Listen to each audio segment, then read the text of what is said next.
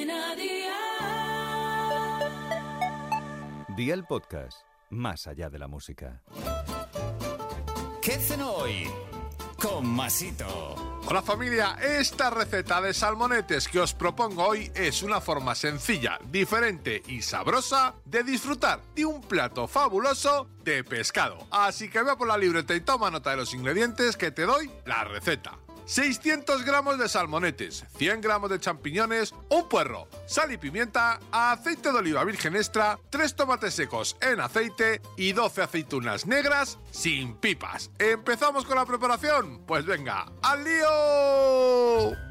Pídele a tu pescadero que descame los salmonetes, los abra, los limpie bien, les quite las espinas y te los deje sin las cabezas. Revisa por si tuvieras que eliminar alguna espina pequeña y precalienta el horno a 180 grados con calor arriba y abajo. Limpia los champiñones y el puerro y corta en trozos pequeños y reserva. Pon una sartén a un fuego de 6 sobre 9 con aceite y cocina el puerro 5 minutos. Incorpora los champiñones, adereza con sal y pimienta y mantén unos minutos hasta que esté todo a tu gusto. Tritura los tomates secos en aceite junto con las aceitunas y añade a la sartén. Remueve e integra durante un minuto. Rellena los salmonetes con esta mezcla y ponlos en una bandeja de horno. Introduce la bandeja a una altura media y cocínalos unos 5 minutos aproximadamente a 180 grados. Y amigo mío, ya tienes la cena lista. Así de fácil, así de Aldi. Consejito del día, si no consigues tomates secos, usa un tomate maduro y cocínalo con el resto de las verduras. Los salmonetes se pueden marcar a la plancha 4 minutos por cada lado en vez de hacerlos al horno. El tiempo de horneado dependerá del tamaño de los salmonetes y obviamente de cada horno.